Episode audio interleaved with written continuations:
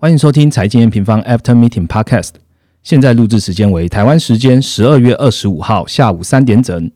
本次的主题是美国财政峰回路转，英国脱欧与肺炎状况是多是空。按下订阅后，我们就开始吧。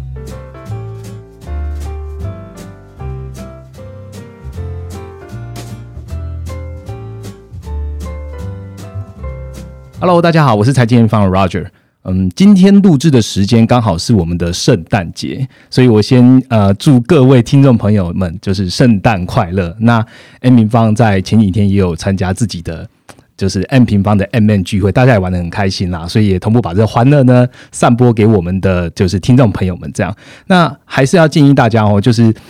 平安夜或圣诞节，或是接下来的一月一号的跨年，这就是还是小心一点啊，不要到人多的地方，然后在家里来听我们的 podcast，或是来上我们本周刚上线的线上分享会的线的线分享会线上版，那你就会知道天下经济的大小事了哈。那本集呢，其实也是干货满满啊。首先呢，就是 M 平方从七月就请用户来关注哦，不止七月，我们好早之前从七月的第一集的 podcast 就请用户来关注，就是美国的财政政策，诶。这一周终于有新的进展，而且是很大很大的进展哦！九千亿的预算呢，终于在两党分治的国会下终于通过了哈，两两个终于拍手通过这样子。再来，英国跟欧盟也在呃二零一六二零一六公投完之后，在台湾时间的二十五号的凌晨也完成了协议谈判，其实也就是我们录音的今天了哈。那但是英国在圣诞节这周呢，其实又出现了所谓的变种病毒，哇，太多太多内容了。那我们就欢迎我们就是什么都懂，懂很多太多太多内容的 Ryan 来跟大家说说明白吧。Hello，大家好，我是 Ryan。Hello Ryan，你记得就是七月十八号。M N After Meeting Podcast 的第一集，我们好像就有 cover 到说美国财政政策一定要出，叭叭叭叭，想不到已经年底了。有啊，那个没有印象也不行啊，每天都被提醒。我觉得美国美国他们不累，我们都累了，讲了太多次了。对啊，来跟我们讲一下好了，美国财政政策。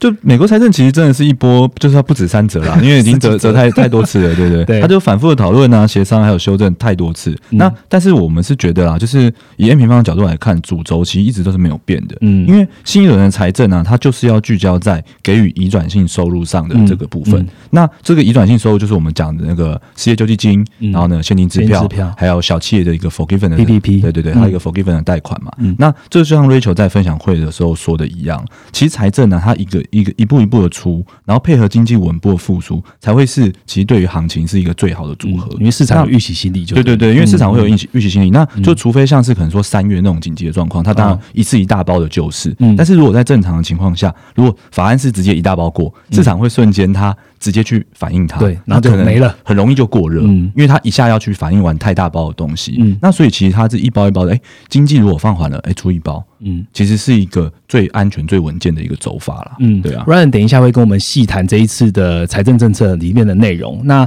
在进入主题之前，我请想先请 Ryan 帮各位听众朋友 recap 一下，哎，我们这一周在市场上呢有什么样的行情可以跟大家 share 一下？哇，这这这周市场行情，我觉得。应该可以叫做一个甩轿行情吧？对，应该是甩轿嘛。谁被甩了的？对对，我我我我也不小心被甩一点点，就是安全带没有系紧，就被 就被甩出去了这样。对，那其实本周行情就主要受到那个上周末的时候英国病毒的一个。变种的一个消息嘛，那其实风险性资产在周一的时候，你看不管是美国啊、欧洲股市啊、新兴市场股市，或是一些高收益债哦，在那一天都可以看到一个盘中超级大的跌幅，对，可能都是有个四到五趴在盘中吓一大跳，对对对，像可能美国道琼哎中间跌到四百多点，四百多点，对对对，那一直到尾盘才收敛。那有一些啊，像是那种仰赖疫情好转的一些国家，可能靠旅游的西班牙、泰国，它甚至收盘的跌幅都有快到五趴，嗯，对，就是连连收盘都这样子。是。那一些用来观察就是避险情绪的一些呃。呃呃，那个商品啊，还有一些全球资金的商品，像美债、美元，他们也在一度就是在周一的时候大幅上升。像美元指数的三月的期货，甚至有从八九直接拉到九十一，最高的时候接近九十一这样子。那原油贵金属也是一样啊，就是原油在周一开盘的时候直接先回档近六趴，当然跟它换月也是有一点点关系，但是整体的波动真的是非常大，对对？所以其实本周的两件大事就是美国财政还有英国脱欧，我们都希望用带大家用总金长点的角度去看，要不然的话，如果你可能在哎周一看到这个，哇，一个逃命波来，对对，一个五趴六趴回档，可能就会对啊呃很担心啦，对，所以我们实际上这次是用长线一点、总监的角度去跟大家解读。OK 啦，反正我们在十月二十号是我们最后一场的线下分享会，然后如果有参加分享会的这几位学员呢，应该都不太怕这一次的波动啊，应该要会 hold 得住，安全带也要系紧，这样。那我们就直接进入今天的主题吧。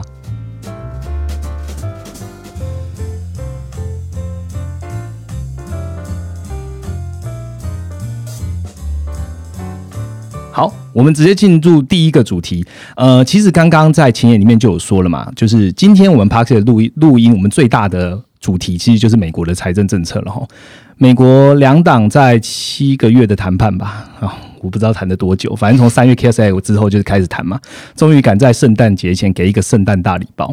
那呃，国会有参众议参众议会的两个领袖来宣布，而且有投票了嘛，就是九千亿的新一轮财政政策终于递到白宫这边了。But 万事都有一个 but，就是川普大大好像也有新的想法。他最近话非常多。对对对，他最近 Twitter 攻势蛮猛的。那请 Ryan 一次跟我们讲一下吧。好，那我们就先从财政的内容来讲好了。这次其实总共是八九四零亿，那其实我们就是含九千亿，因为是是差不多的嘛。那其实我们最关注的还是有它有包含了三个。移转性收入的项目，嗯那第一个我来就是我一个个解释，因为这三个特别重要，特别特别讲一下。就是第一个，它是给一个联邦的失业救济金补贴。那大家会讲说，哎、不就失业救济金吗？嗯嗯差异在哪里？其实它就跟 CARES 法案一样，就是你可以领州的州给你的失业救济金，那这个是联邦额外再给你。哦对对，就是他这一次是做这个。那原本你可以看共和党他一开始提出的法案，它只是要去延长，就是哎州的失业救济金的是一个期限，那些是。就是它 CARES 法案出来之后，有给了一个叫 PUA，然后 PUC 两个这个呃那个失业救济金的一个去。额外的延长，但没有要额外给东西。那这一包里面是有额外给东西的。嗯。那他把一些旧的制度延长十一周，然后再额外给这个三百美元的一个联邦补贴。联邦的补贴是不是其实在原本的 CARES Act 里面，好像到八九月其实就就停止了，对吗？哦，对，他其实在七月底就停止了。OK 那只是就是因为川普那时候他一直很希望说能够延续嘛，嗯所以他有动用一些别的资金来做，但是那个做的那个资金也就是维持一个月左右。了解，对。了解，那这是第一个部分，嗯其实就是有点算是高出原本共和党的版本了。是那第二个部分的话是在现金支票的部分。那现金支票的部分的话，它其实跟上次的限制是差不多的，嗯诶就是个人的年收入在七点五万美元，那家庭如果是诶夫妻的话，在那个十五万美元以下的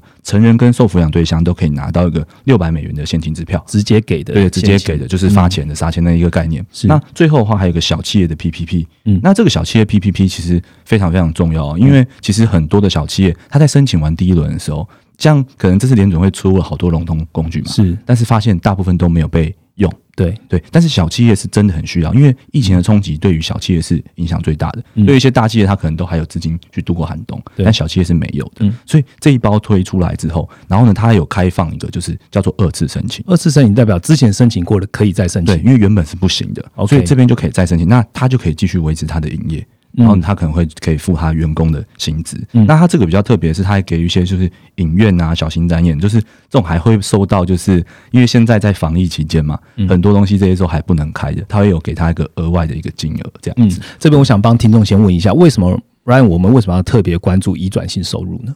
其实因为移转性收入有点像是这样的、啊，就是呃，像以民众的角度来说，嗯。嗯，就是呃，我不管有没有工作，我就是额外的得到一个资金。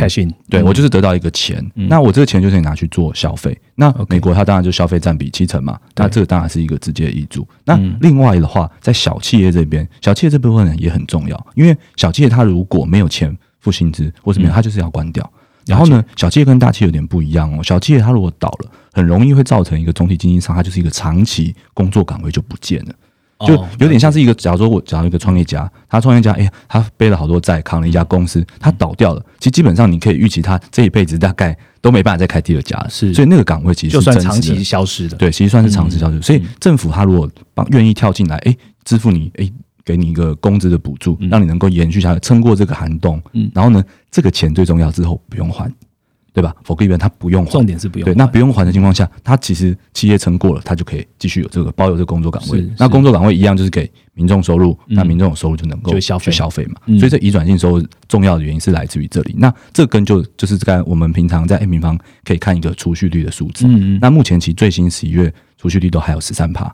那美国其实正常，其实在八到九趴就是一个正常水准，对所以表示说，哎、现在民众其实都还有一点点可支配所得可以用的，对，嗯好，那其他的财政的政策项目是什么？其其他的话，其实就是一些大家可能比较常听到，就是交通运输业，就是航空嘛，因为航空也是重灾户嘛。那他们在一个交通运输业有给个四百五十亿的，那一些在肺炎测试啊、追踪还有疫苗，他要给个六百九十亿，去让他去做一些防疫的一个措施，还有疫苗配送的一个措施嘛。是。那还有个比较特别的是那个房客居住保护。那房客居住保护就是说，哎，你不管是付不出来。房租的人，那或是哎，你房东没收到租金人，他都会在这一块去给一个补助，给一个补贴。那这边也是有两百五十亿，那就是这些，这大部分的内容是这样。那我觉得比较特别的，就是我们原本一直在讲说，为什么他谈这么久？嗯，就是因为民主党他有个核心，他一直要有一个州级地方政府的资金，对对吧？这是他一直想要，他都是大州嘛，对。而且他原本喊说，最早一开始喊是要一兆。九千亿这种金额，对，然后呢，另外的话就是在 McConnell，也就是共和党这边，他一直希望说企业要去重新开张，所以他要有一个防疫的一个责任保护，就是他在这个开张期间，他呃会当然会配合防疫措施，但他不受那个责任，就是假如说。免责声明，免就是免责声明啦，对啊，因为因为他他不如如他其实就愿意开张，已经是一个很辛苦的企业。对，那他如果因为防疫的东西，如果又违法，什么还要被罚钱什么，其实他觉得不合理。免责保障就对了，对对，等于是一个免责的一个保护。就是他们原本两党都有一个很想要的东西，但这一次全部没包含在里面。OK，对，这是这是非常特别，那这真的算妥协类。这个算妥协，而且我觉得就是我们在我们这一次有发一个快报，嗯，那我们会认为说这两个东西目前其实两党没有放弃，嗯，那这东西就会变成说在明年会是一个讨论的契机了，对，这个也算是蛮重要，这是在这次财政里面特别的地方。您刚刚讲的这几个项目加起来就差不多就是九千亿嘛，对吗？对，大概差不多九千亿。那这样子的话，我们对于基本面的看法是什么？嗯，其实基本面大家都知道，我们最注意的就是一个 GDP 的绝对值，因为现在股市在一个创高的位置，那它就需要一个创高的经济基本面来去支持它。对，如果没有创高的经济经济支支持它的话，股市可能就是虚的。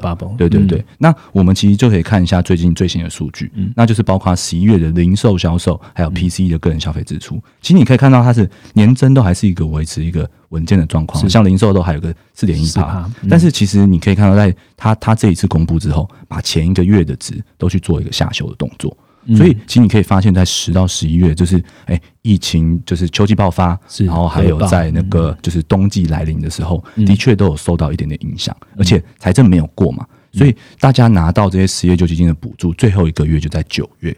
所以十到十一月的时候，大家的确有一个放缓的一个迹象，是。这边是我们确实看到的。嗯，但是有一个部分呢，就是我们最近很常提到的，叫做一个制造业的一个补库存循环。嗯，因为在我们年初上半年的时候，那零售业已经把它能卖的东西都被这些差不多了，哇，这个拿了太多一转性收入去把它卖爆了，对，就是卖爆都没库存了，所以是时候要补库存了。对，是时候补库存，所以我们可以在我们最新的耐久材新订单的数据上看到，那它在十一月的部分，它的年增是创高了三点七九。近期的高，那它的前值跟零售是相修，它是上修的，对，所以其实我们可以看到这边哦，就是会到我们在第四季的 GDP，美国第四季的 GDP，我们会看到一个就是动能的一个转换，就是哎，可能零售它还是维持在一个高档没有错，但是哎，制造业补库存，这个制企业投资的部分会上来，嗯，所以这个部分会是我们比较关注的地方。那它可能转换成变是，哎，我们为什么最近会推一个？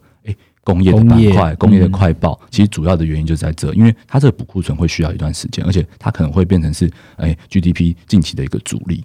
那如果拉回来，就看我们最关注的一个 GDP 绝对值的状况。是，那我们目前的看法是这样啦，因为这个财政，你看嘛，像到现在川普都还没有签，对对，这个都还没有没有没有确定的情况下，它其实真的推出也大概在一月了。嗯，就是真的要实施，因为你行政也要跑流程嘛。像 Case 法案当中推出来，也是 double 三个月之后，大家才可以拿到第一真实拿到钱，真真实实有了第一批人拿到钱，还不是全部。对，所以一定会有个时间的滞后。所以我们觉得它这个拿来补 GDP 绝对值的状况，会发生在明年第一季，OK，而不是在现在这个立刻有个时间点这样子。所以我们是很很很乐观的看到说 Q one 可能会有个 GDP 绝对值的创高了。嗯，好，那我刚刚刚刚讲完基本面的话，我还是想要问一下，刚刚 Ryan 有提到的，其实两党他们在这一次的财政政策去讨论的时候，彼此都有做一些妥协。我想问的是，这两部分对两党来讲都不重要吗？那我们二零二一年是不是还是会看到这两个政策问世呢？嗯，其实我觉得也不是说不重要啦，而是说现在最需要就是三大的移转性收入嘛，因为这个就是真的对 GDP 对经济是有一个实质帮助的。嗯，那我们在快报中也是有附注一个就是呃争端点，对，就他们为什么在这边会。炒一些有这么久，对，为什么会炒一些有的没的？原因就是因为可能其实像共和党这边，他们其实是比较支持，就是财政要不不能赤字这么多的，要纪律，对对。所以他们像他们中间就有炒一个叫做“哎，联准会不是资金要缴回”，对，那他就缴回的时候，他就讲说：“哎，那这个缴回啊，为什么要缴回呢？因为他很怕说这个资金没缴回的话，民主党会把它拿去发州跟地方政府的资金，对，就他们很担心一些这种就是比较像偏政治立场的。”部分对，那我觉得这种就政治立场的部分的话，其实真的影响不大，对经济影响不大，对这这经济影响很有限呐。所以我觉得关注的重点其实还是比较放在就是说，他们这两个政策没有推出，就刚才讲的州跟地方政府的资金，还有企业的呃防疫的责任保护，这两个东西没有出来的话，明年他们就还有可能再继续进行一些财政的谈判。而且以民主党的角度，他们本来就是一个。大政府，他们就是希望，哎，我要保护社服，就是弱势族群，我要做那些社服，要做基建，我要花很大笔的钱去把，哎，呃，所有人民都照顾到。民主党本来的政策就是二两兆多以上，对对对对，他们最早提的那个三点四兆，三点四哦，对对，一开始提的是非常大的，所以我觉得他们明年是一定还会有这些东西想要争取。那共和党如果他也有想要他的，哎，企业防疫责任保护想要去争取的话，那他们就会有一个谈判的一个契机出现。那这边的话，我就提醒一下我们，就是我们现在在关注的点啊，是。就是其实现在的参议员的选举是还没有结束的。哇，全部人都以为结束了。对啊，但是就是乔治亚州还在乔，因为乔治亚州他们就是有，他们就是反正有州的一个规范嘛。对，那他一定要过半数才能够当选。那他们在上一次第一次的选举的时候是没有过半数，所以没办法确定谁当选，所以他们就有个第二轮的一个选举。对，那这个结果要到一月五号或六号，就台湾时间六号，美国的话一月五号是的时间才会。出来，嗯，对，那目前其实还是看共和党拿下机会会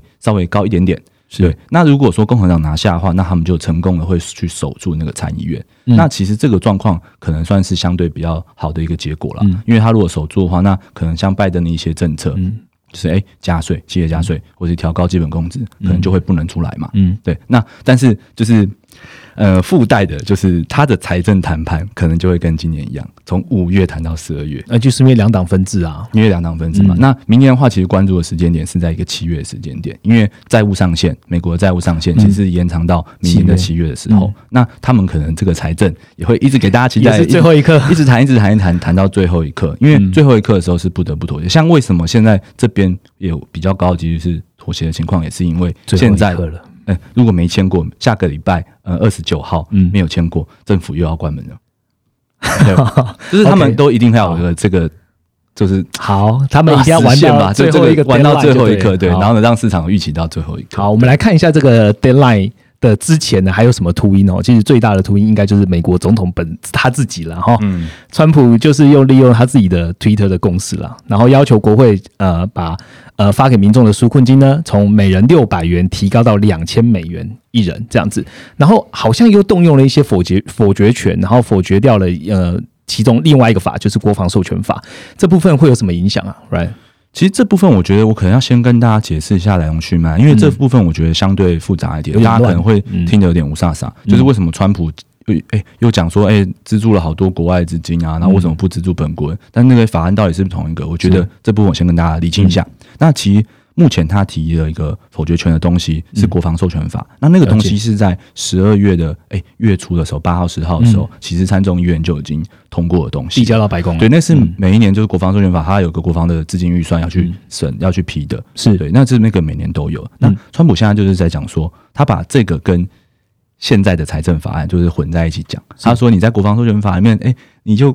给了很多资金啊，都是帮帮助别的国家啊什么，他会提一些这种，对对。然后呢，但是却在自己的财政上面，哎，很不大方啊，不给美国民众钱啊，就是他把这两个放在一起讲，是。对。但是这其实是不同的东西，嗯，对。所以其实我们要把它稍微分开来看一下，嗯。那在这一波里面，其实啊，就是新一轮财政政策通过的状况也是一波三折了，就是川普其实已经签了第三次的一个 CR 的法案，那 CR 的法案其实指的就是说，它是一个临时的政府支出，不然政府就要关门了。那目前呢，他最后一次签是延长七天，也就到圣诞节之后，十二月二十九。就跟他前面讲，十二月二十九如果没签过，政府就要关门了，对，就要关门了。那目前的话，我们呃，我觉得啦，就是以我的角度来看，因为这边其实其实比较偏政治的部分，嗯我会觉得说，总统虽然有否决权，嗯但是大家不用担心，因为国会也有。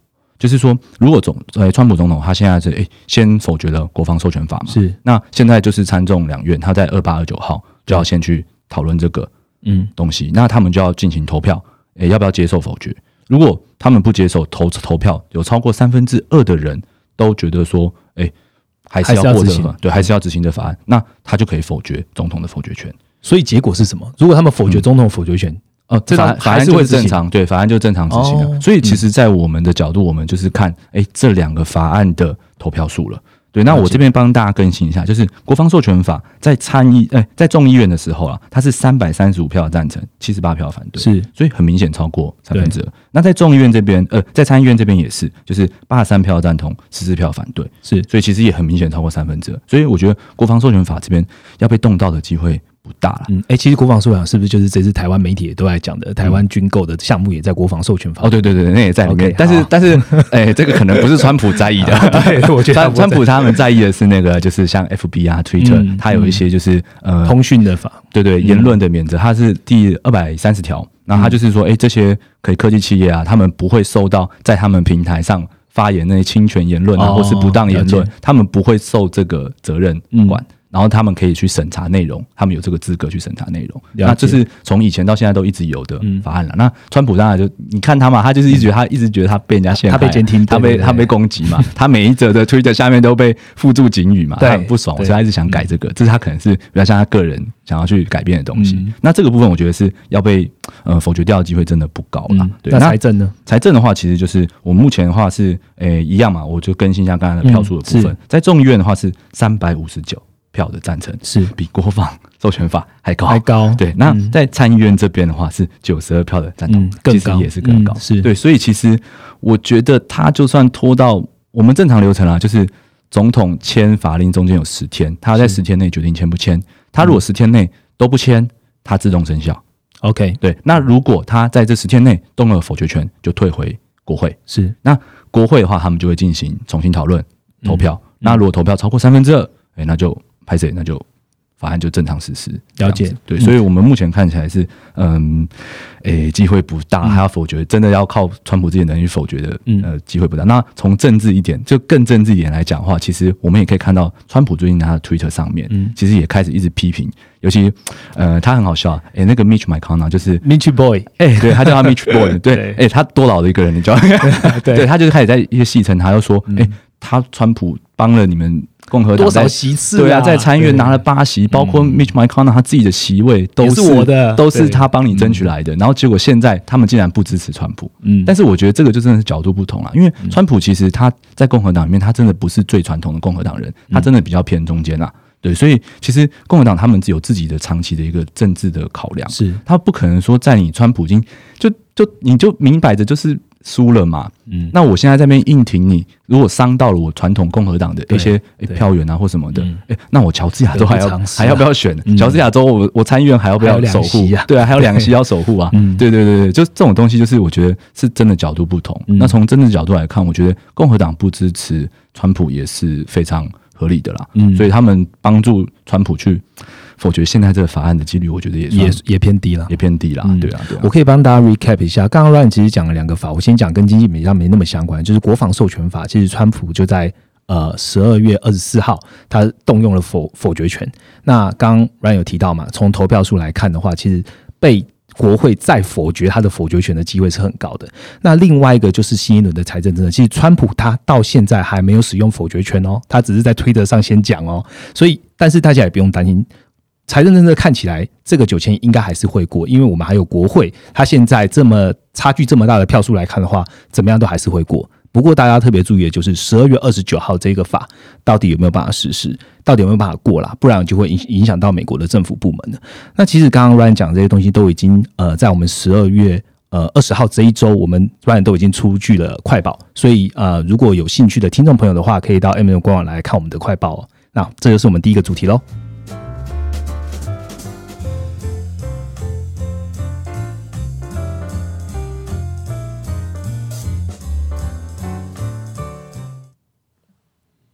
好，那讲完美国财政，我们来聊聊大不列颠帝国好了。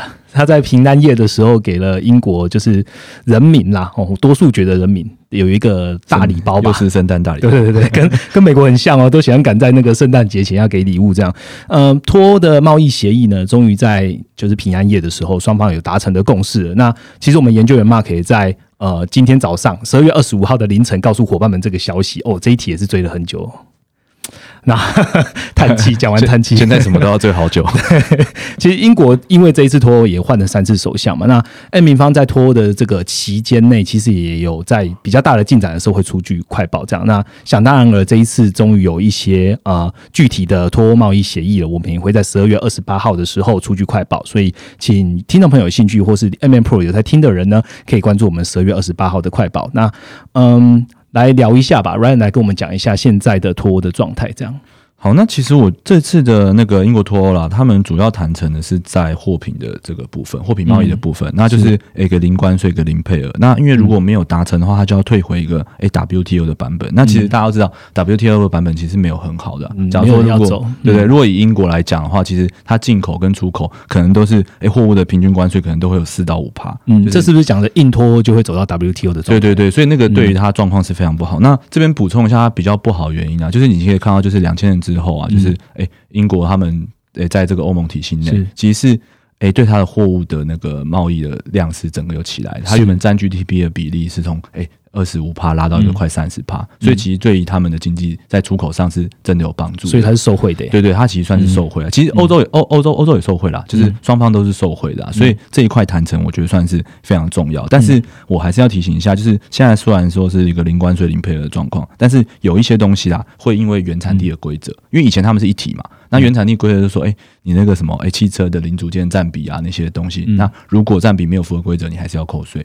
就是会有一些这种，那还有一些海关的一些诶行政程序啊，一些边境的一个监管的规则，它一定会有一些额外的行政成本啦。嗯，但是就是整体来说，有达成这个协议，总比直接退回 WTO 的版本来的好太多。对对，来的好太多。嗯，那另外的话，其实就是呃，在服务的部分啊，其实这次完全没有提到，就是他们的文本上其实是一个使用了非常一个模糊的一个字眼，但是我觉得这边大家也不用。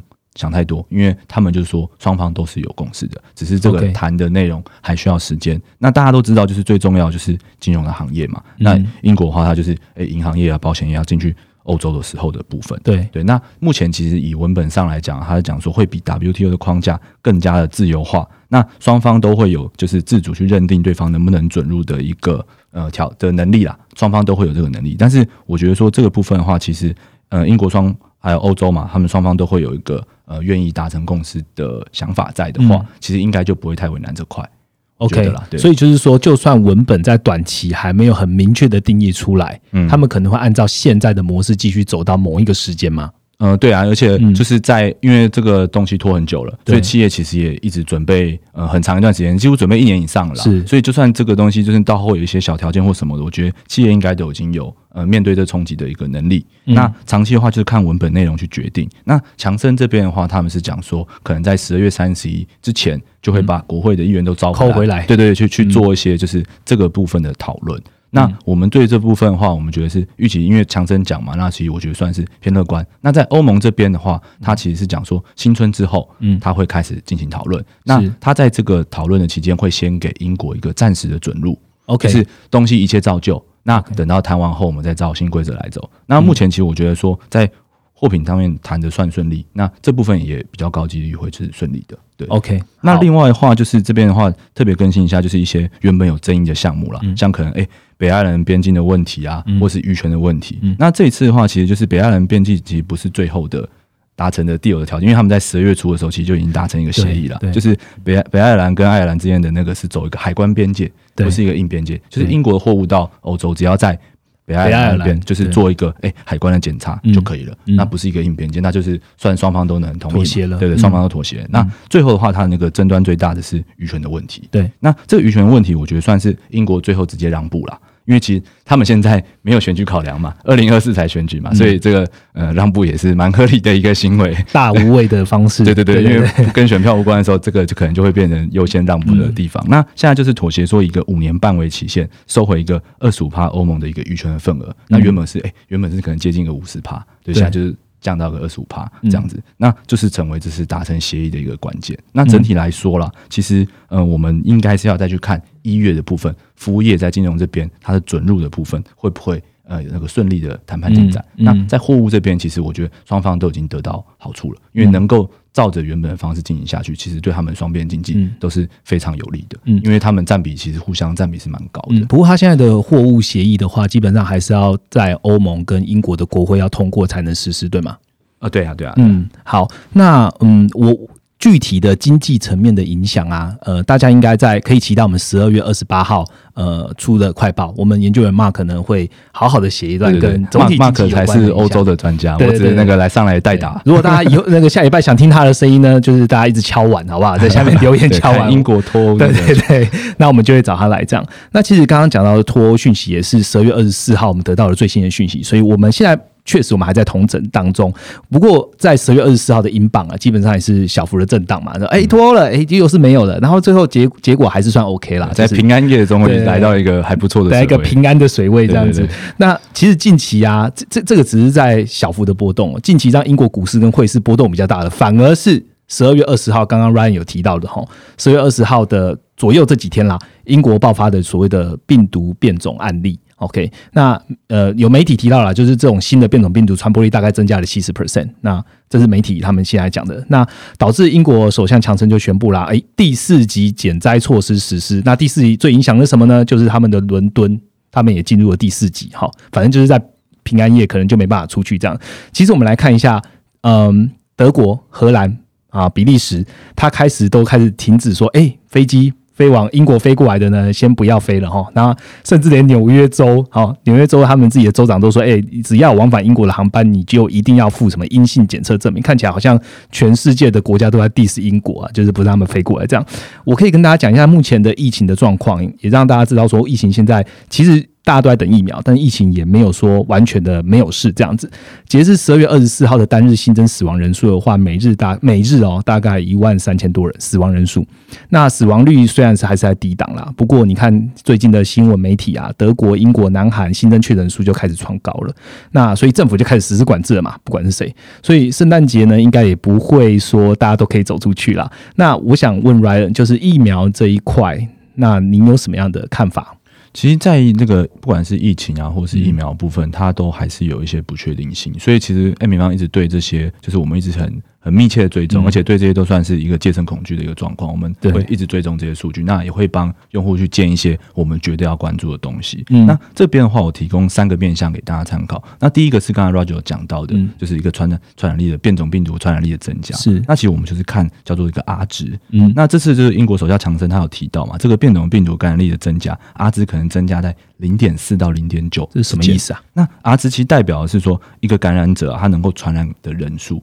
所以，他如果说以那个最大的零点九来看的话，他表示说，哎，现在感染者可以多传染快一个人。OK，对对对，等于一百人会多十个，所以这样讲嘛？哎哎，不是，他他的是说，哎，我一个一个人感染嘛，那我这个病毒，假如说像以 COVID nineteen 来讲，它就是呃三到五之间，所以一个传染者可以传染给三到五个人。哦，了解。所以我们要一直控制着 R 值，控制到一以下，那它就会自然的，它就会消退这个。这个疫情可能就慢慢的过去。那目前它这个变种之后，它的阿兹可能会增加了。对，所以其实这增幅是算，如果真的走零点九，真的蛮可怕的啦。对，那这边也也也会反映在一些就是我们数据上的，因为这可能就是像英国的新增确诊，它单日新增是来到近四万，嗯，那创下了一个最高的一个新高。对，所以这部分我觉得大家一定要赶快去。追踪的，就是假如说它真的一直不断创新高，其实是没有这么安全的。是。那第二个部分的话，其实还是我们强调的一个死亡率的部分。那目前其实英国卫生部是认为说，嗯，没有看到说这个变种病毒会让致死率增加的情况。因为其实这个在嗯，我们可能诶，谢医生之前就 M 平方的那个之前邀请过好多次谢医生，其实有讲过，像这种啊，它的这个传播，它如果传播能力增加，致死率增加，其实是比较不符合。正常的情况，不是疫苗该出现的，不是不是疫情该出现的状况，对对，就是正常期传播率增加，照理说它的致死率可能最好可能持平吧，或者甚至或是降低或者降低，对这才是一个呃生物上比较合理的一个演变。那目前其实没有看到致死率的增加，那也没有证据说会影响到一个疫苗的有效性。对，所以那这部分的话，我觉得为什么要叫大家来看死亡率的原因，就是因为死亡率是决定说政府到底要不要进行一个。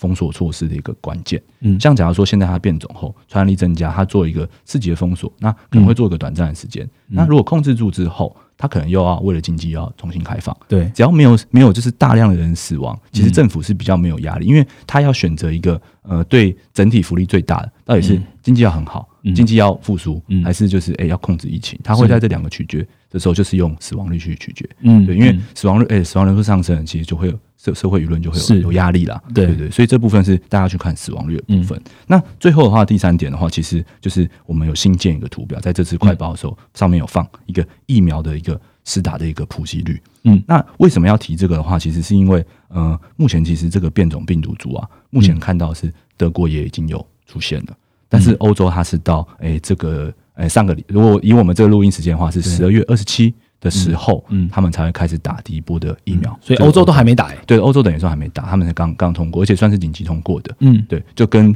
诶、这个 变种病毒出来后，他们就紧急通过说啊，那要不要这周哎先打对，这周就会开始开始打，因为这真的就是跟时间在竞赛啦。嗯就是如果说能够越多人的施打，它的扩散的那个呃能力就会比较好控制住嘛。嗯。那目前其实我们从我们的图表看到，其实像英国可能已经算是施打率相对比较高了高，但是也才一趴多。对，对，所以对我觉得大家到后就要来看这个数据，来看这个数据，说它能不能够就是如预期的，很快很多人去施打，嗯那才会是这个呃这个变种病毒它的呃负面冲击能够降到最小的对的情况。也可以消弭市场的情绪啦。对对对对，嗯，刚刚 Ryan 讲到了这个呃疫苗的普及率啊，基本上已经在我们 M N 官网的疫苗专区。那大家在疫苗专区的最后一个 tag 哦，你点击你就会看到说，诶，目前呃疫苗施打的总数，这是分子。那分母的话，当然是总人口数。它的一个比例，那你可以看一下刚刚 Ryan 讲到的，英国目前的施打率在十二月二十四号的统计啊，那目前是一点一八 percent，已经是目前最高了。但大家知道，不管是现在的 Pfizer 或是 Moderna，基本上都要打两剂，所以这也是第一剂的一个状况而已哦。那 update 一下美国好了，美国截至十二月二十四号呢，也才一百多万人施打而已。那美国原本的目标是希望年底可以打满两千万剂啦。那看起来也是很拼哦，就是要呃很拼才有办法做到普及率提高这件事情。所以还是邀请各位听众朋友回来关注我们的图表。那我想再问一下 Ryan，刚刚讲到的肺炎。OK，肺炎加疫苗了哈，然后还有财政政策是我们关心影响基本面的重要的重点，那也是二零二一要看的重点。这样，那这一次我们的录音应该啦哈，如果没有老板没有再叫我们下礼拜再录的话，应该也是二零二零最后一次的 Podcast 的录制。所以我想问 Ryan Ryan 一下展望哦，就是明年我们要观察什么东西？其实这边的话，我我就偷偷的丢一点那个 Rachel 最近分享会内容出来好了。哦好就是其实有两个我觉得是非常重要的，嗯，因为其实像现在啊，就是在有哎呃疫疫情都还有不确定性嘛，是那经济的复苏，哎在秋冬季的时候，因为疫情的爆发，所以嗯。有一些放缓的现象。是。所以这些都会让就是诶、各个央行，就像我们上一周的 podcast 提到，嗯。全球央行行。几乎都还有动作，尤其欧美都还是一个大动作，嗯。就是购债都没有停，大央行没有停，对对，几乎都没有停。嗯。那这个东西的话，就是会让全球的资金的流动性都还是非常的好的，嗯。对吧？那嗯明年的话，如果说诶真的疫情控制住了，嗯。那明年的年初又会有一个通膨的现象，嗯。因为可能看我们刚刚看油价你就知道了，对。对吧？因为油价今年哎，在今年四月的时候有个负油价，对。那其实明年会有个很低的基期，低基期。它可能就会把通膨带起来。嗯。那那时候央行会不会诶开始做一些诶停止啊，或是转向的一个动作？嗯。这个是虽然现在不知道，嗯。但是我们是要呃预想去预想去嗯。这个有没有有没有这种情况嗯会发生。那如果发生这种事情，如果美元涨上来了，那你要知道现在这个全球大涨的一个环境，嗯。是联总会放了一堆钱去海外，你可以看到，哎、中国的资金窗口，香港的银行总结率对拉的这么高，高就跟零八年一样，嗯就拉的超高。嗯为什么它可以拉这么高？就是因为全球都全球都在放钱出来啊。嗯那如果当这个钱，哎、有一部分要流回去的时候流回，美国了，可能就会影响到行情。那这个就是第一个通膨跟美元流动性的部分。是那这个东西详细的细节在瑞球分享会里面是有提到的。是那另外一个，我觉得也是大家最想知道的问题，就是股票的估值。嗯就现在股票估值到底贵还是不贵？那我觉得这个是嗯。其实鲍威尔在这一次的联准会 FOMC 的会议上面也有讲到了，嗯，他就拿呃美国的债券的殖利率出来，是。那这个美国债券的殖利率出来，其实我们也有一个关键的水位是。要大家注意的。那 Rachel 在分享会里面讲到，那我这边诶就卖个关子，我不讲那个关键水位是多少，但是我可以跟大家讲其中的一点点的逻辑，像可能我们最近啊，其实有在打一张图，叫做那个 s h r 的 P E。嗯，对吧？那过往的 P E 值已经过高，那有个经过通膨调整的一个 P E，然后呢，它可以拿去跟美国的债券值利率去做一个比较，对，然后是用跟十年期去做比较，就是他把哎股票 P E 啊，就是它的那个十年的平均的 E P S 啊，去诶做了一个通膨调整后，也把美债的，就是呃它的报酬率去减掉那个。通膨是对，然后呢去做一个比较，他认为说现在哦大概还有一个长期的话，说你股票报十年的话，你长期还有个三趴左右以上的收益。然后简单讲啊，就是股票还是比债券值得拥有，就是他那个 s h r P 算出来的一个结果。嗯，然后呢，他的美债值利率，你猜要到多少才会反转？然后就你猜，我们我因为我参加过分享会了，我不以为不好说。哦，没有，我我我说我说你你猜那个 s h r P 告诉你的，嗯。二二吗？二没有，修的 P 告诉你是五趴，所以真的吗？你会觉得哦，怎么可能五趴？那五趴是不是五十年后才会看到？哎，债券值率多久多多久前是五趴？超久什么时候才五？可能零八年以前或两千年 才会有这种数字。对，那所以我们其实给了一个，我觉得就是 M 平方自己哎，算是我们自己抓的水位，我们自己抓了一个水位。那其实如果大家就是能够看到分享会的。东西的话，你就会知道我们抓的水位是多少。其实 Ryan 他很厉害，很好的行销的方式了。但我想跟他讲，刚刚他讲的重点呢，其实就是你资金就只一套了，对了你一定会往高 return 的地方走。那到底是股票比较好呢，还是债券比较好呢？